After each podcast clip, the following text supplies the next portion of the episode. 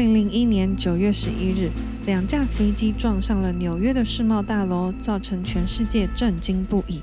这如同电影般的爆炸场景发生在美国的国土上。这使得美国决定挥军前往阿富汗，要找出藏在高山中的策划首领宾拉登。但是，阿富汗有七十五 percent 的领土都是山区，有将近一半的领土海拔在两千公尺以上，曲折蜿蜒的高耸山脉像是蜘蛛网一样，将美国大兵困住了足足二十年。这也深深地影响了二十一世纪的世界局势变化。塔利班的崛起要回溯到一九七九年，当时苏联想要阿富汗成为卫星国，于是，在同年的十二月正式进军了阿富汗。苏联很快的就掌握首都喀布尔，但是高山才是阿富汗难打的地方，苏联陷入了苦战。在这场战争中，阿富汗有七位抵抗苏联的伊斯兰领袖，这些抵抗军被称为圣战军。他们努力地跟苏联大军抗衡，其中造成了非常多的伤亡，大批阿富汗百姓流离失所。在邻国的穆斯林国家也陆续的前来对抗苏联，其中包含巴基斯坦人、伊朗人，还有阿拉伯人，还有沙乌地阿拉伯人。在这其中，有一位沙乌地商人带着满满的钱跟设备来到了阿富汗支援，他叫做宾拉登。他当时协助了建造圣战军躲藏的隧道，还有防御的屋子，赢得许多阿富汗人民的信任。同时，他也在1988年成立了盖达组织。而当时，另外一位强权。美国总统雷根为了抵抗共产势力蔓延，利用 CIA 大力资助阿富汗的圣战军。美国利用 CIA 投入了十几亿美金，提供各式各样的武器，协助阿富汗对抗略居上风的苏联。这场战争已经打了八年，阿富汗千疮百孔。战火似乎看不到尽头。阿富汗的反抗领袖在一九八七年踏上了美国的国土，成功游说雷根总统提供刺针飞弹给圣战军使用，这使得苏联的攻势正式走上末路，军机无法起飞，攻势无法连续，最终在一九八九年正式撤军，苏联也在不久后解体。阿富汗是个城乡差距非常大的国家。在一九七九年前，由于领导者采取宽松的伊斯兰教义统治，首都喀布尔社会风气开放，现代建筑四处可见，穿着时髦的女性到处都可以见到。但是，坐落在山谷中的偏远乡区，过着与世隔绝、原始而且信仰虔诚的生活。而这些乡村人口占了阿富汗的大半数。在与苏联交战十年后，曾经繁盛一时的喀布尔成为一片废墟，所有建筑物几乎崩溃。阿富汗境内布满军阀拿着美国的武器互相残杀，迫害阿富汗人民，特别是女性。这时候，有位在伊斯兰学校任教的老师穆罕默德·欧马，召集了自己的塔利班学生的意思，从第二大城坎达哈出来反抗军阀。他们从民兵的手上救出被掳走的女性，赢得百姓很大的回响，声势开始壮大。慢慢的，他们占领了阿富汗各大城市。在一九九六年，正式推翻掉了苏联扶植的阿富汗政府。穆罕默德·欧马正式成为总统。他实施严格的伊斯兰教法统治人民，曲解伊斯兰的教义当成统治的手段，极力压迫人民。男生被强迫要蓄胡，而女生则是要穿戴罩袍。及男性的陪同下才能出门，并采取以牙还牙、以眼还眼的法律。这些惊世骇人的统治手段被美国制裁。在此同时，跟欧马关系密切的宾拉登认为美国会摧毁并且占领伊斯兰国家，所以在苏丹策划各种恐怖攻击，包括刺杀教宗未遂行为，被美国列为头号的通缉要犯。在一九九六年，他回到了被世界排挤的阿富汗。在塔利班的庇护下，继续策划恐攻美国。当时成为美国总统克林顿最头痛的人物之一。最终呢，在二零零一年，举世震惊的九一一事件发生，美国勒令塔利班交出宾拉登，但是塔利班拒绝。于是，在二零零一年十月七日，美国的 B 五二战机正式出现在阿富汗领空，一道道的飞机云在天空中交错，阿富汗又再一次陷入了战火中。一九九六年的塔利班其实一直都没有攻下阿富汗，北方的一块土地，那边有一批反抗军，他们勇敢反击塔利班，成为北方联盟。在二零零一年，美军和他们合作，作为基地，开始南下攻击塔利班政权。一开始势如破竹，在两个月内已经拿下了塔利班中心坎达哈城。随着塔利班的政府倒台，塔利班分子躲进了偏远的山区，美军开始接管这块土地，找寻宾拉登的踪迹与企图重建阿富汗破碎的模样，并且避免阿富汗再次成为恐怖分子的温床。但是在这个时候，美国政坛又开始将注意力转向伊拉克。二零零二年的中旬，布希政府认为伊拉克境内有盖达组织，后来又改成海山跟宾拉登共同研发大规模的毁灭性武器。二零零三年三月，美国正式入侵伊拉克。这个时候，大量阿富汗美军被调往伊拉克支援，这本来让垂死的塔利班有机可乘，再次找到活命的一线生机。而伊拉克战争就如同大家所知的，没有大规模武器。美国面对了全世界的非难，同时要应付两场战争。布希政府将重点放在伊拉克身上，而宾拉登及阿富汗不再是美国的首要目标。布希政府在接下来陷入了中东的泥泞。命中黯然退场，接手的奥巴马政府讨论着要将美国从阿富汗检军，协助他们转型成现代社会，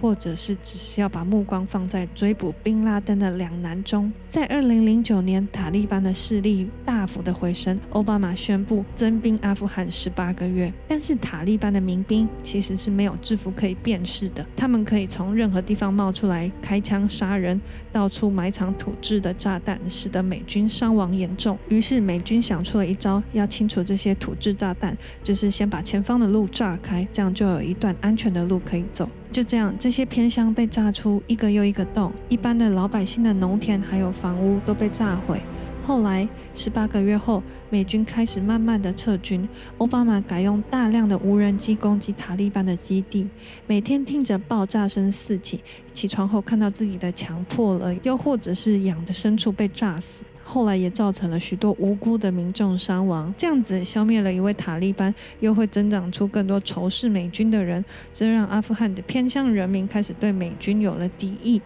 慢慢的，对他们而言，美军与二十年前的苏联军队没有什么不一样。越来越多人加入塔利班，他们的势力越来越大，开始掌握越来越多城市。阿富汗由于地理以及常年征战的关系，教育资源严重不足，识字率低落，人民素质不高。美军投入几十亿美元在阿富汗的民选政府身上。但是他们的中央政府贪腐严重，军警收贿也很严重。一般偏远的地区崇尚部落统治，长老的话最大，有着难以改变的部落价值观。这些是西方价值无法在短短二十年改善的。即使二零一一年宾拉登在巴基斯坦的边境被美军杀掉，但是留下阿富汗这个难解的战况，到底是要协助重建？还是要清除塔利班，还是要好好将阿富汗的军队训练成才？美方没有定论。美国在历史上的二战后没有赢过持久战，先是越战，再来是阿富汗战争。同样的模式，美国人后来会慢慢厌倦送自己的孩子去送死。就这样子。三心二意的美军一边打着塔利班，一边想着撤军的美国，造成对阿富汗的政策反复，美军自己也毫无头绪，无意义的轰炸使得阿富汗的人民开始厌倦美军的存在。川普上任后，打着 “Bring our boy home” 的口号，决定与塔利班协商，并打算撤军。撤军计划在拜登政府的任内正式执行。在二零二一年八月，美军正式撤退，塔利班的攻势再起。几天后，阿富汗总统加尼正式流亡，塔利班在几天后攻陷首都，再次掌权。在塔利班占领后的一年，我很好奇阿富汗的人民现在如何了，所以查了很多资料，我才发现，我们一般看到的角度是喀布尔人民的角度，那边一直都是阿富汗最开放的地方，也是与西方世界交流最频繁的地方。但是我们往往忽略了人口占大多数的偏远地区，这也是这四十年承受战火最频繁的地方。阿富汗被称为帝国的坟场，从以前的大英帝国、苏联到现在的美国，没有国家成功占领全境。后来塔利班统治了阿富汗，这些平民不再担心突如其来的爆炸声，或者是从天而降的飞弹。这些平静换来的是女性的权益被牺牲，受教权跟工作权被部分的剥夺。西方世界认为阿富汗会重演一九九六年的暴力政权，纷纷将目光放在阿富汗最坏的地方，常常播出。全身包着罩袍的样子，但实际上看其他媒体后才发现，阿富汗女性不是每个人都穿着布卡，也不是所有阿富汗人都讨厌塔利班的。在今年的印度大使馆重回了阿富汗，替塔利班政权打了一剂强心针。印度电视台也纷纷前进阿富汗进行采访，提供不同于西方的观点。今天这一集用阿富汗人民的角度去看他们政权的流变，还有对美军的态度跟最后塔利班的样子。那我最后呢，就是因为最近在查阿富汗，然后还有伊斯兰教，还有在学阿拉伯文的关系，所以我开始会去反思这种嗯西方的价值跟这种伊斯兰的价值观的碰撞这件事情。然后因为我觉得还蛮有趣的，比如说我们对于伊斯兰有很多的嗯误解，比如说第一个是女生要围头巾这件事情，那那个头巾的英文叫做 hijab，然后其实我一直以来都以为就是。穆斯林就是要戴头巾，就是女生一定要戴头巾这样子。但是呢，我之前大概在三四月的时候就看到有一个美国的一个 YouTuber，他就去采访美国的穆斯林区里面的女性，然后他们每个都没有戴头巾，然后我就很讶异。然后呢，我在后来在慢慢研究之后才发现说，可兰经里面没有规定说女生一定要戴头巾，它是建议，因为呢，那个他们。《兰经》上面写说，就是头发跟脖子这些部位呢，要留给自己喜欢的男生，就是另一半看哦，会比较好。但是呢，也不是就是强制说你一定要戴。所以他们的女性，他们如果想要遵从这个教义，或者是尊重这个《古兰经》里面写的东西的话，他们就会。考虑他们可能就会戴，那很多女生现在是不戴的，就是在中东的的很多女生其实是不戴，尤其是约旦那边超多女生不戴头巾的。那因为我有认识阿拉伯的朋友，那他后来就跟我聊了很多，就是关于阿拉伯世界的问题。然后我后来想一想，就觉得哦，OK，他是跟我们西方传统的价值观。是不一样的，但是它是基于他们那个地区的文化是这样子去形成的。然后后来就觉得说，嗯，好像我们不应该把自己的想法就是强迫，就是灌在他们的中东的世界的身上。这是我。后来有发现这件事情，然后因为头巾的事情还没有讲完。头巾的话，基本上是跟啊、女生自己的死，应该说她自己的考量，她觉得说 OK 这个可以，她认同这一条经文里面讲的东西，那她就会照着做啊。如果她觉得说没有必要的话，她就不会戴这样子。那另外一个是可能这些女性可能是家里可能经济比较好，或者是学识方面比较好，所以呢，她们就会有比较多的发展空间。但是呢，有一些家庭可能。比较传统，然后以爸爸为主的话，就是他们就会照爸爸那边的想法去围那个头巾跟，跟穿的比较宽松一点出门这样子。所以那是跟第一个跟自己的想法有关，那第二个是跟家庭的限制有关，这样比较多。但是它不是强制性的。可是阿富汗塔利班政权那个时候就把它变成强制性的。那因为偏远山区的人，他们就是我刚刚讲，他们比较传统一点，所以他们其实一直都会有。就是穿的，就是比较宽松，然后可可能会把整个人罩起来也有，但是呢，也是到现在，因为我我在看就是阿富汗的很多啊、影片的话，他们其实山区的话也有女生就是。轻轻的包一个头巾而已，就是还会把头发露出来。所以那个塔利班的话，这一次在我看起来，他是没有非常严格的去限制说女生一定要看头看明，就是全部都盖盖得紧紧的再出去这样子。然后反而我们看到那种全身盖紧紧的那种叫布卡，全身盖紧紧的那种呢，可能是家里面要求的，会比较居多。那塔利班是要求要戴头巾，但是什么款式的？他没有限制，就是要把头发遮住。可是他们现在的可能卡布尔的女生头发还是会把它露出来，反正就是做做样子。现在我观察到的状况是这样。然后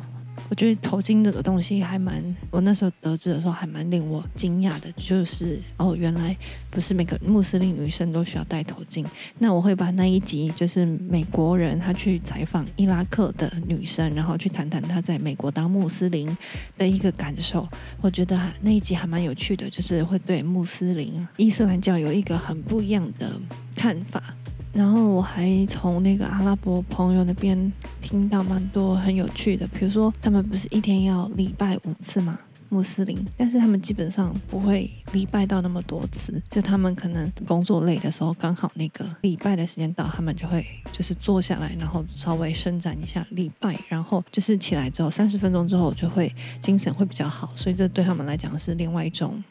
休息的一个模式，这样，所以我以为以前要强制一天五次，然后他就跟我说，这个是看你们个人虔不虔诚，然后还有看自己方不方便啊，时间多不多，不是每个人都强制的。这个也还蛮有趣的，就是我以前把伊斯兰教想得很可怕，但后来觉得说，嗯，穆斯林最多的国家在印尼，印尼就没有这么多恐怖爆炸攻击事件，古兰经这种东西。Sorry，不能讲这种东西。这个这个经典呢，它是可以很严格的去解释，也可以很宽松的去定义的。所以中东现在很多国家都是采取很宽松的定义的方式去去规范人民。然后呢，像印尼的话，我看到的话也是有些神他是会很严格去解释那些经文。就是比如说我刚刚讲戴头巾，他们就很严格说，OK 这一行他们他说建议要戴头巾，那你们全部都要戴头巾这样子。所以这个是一个很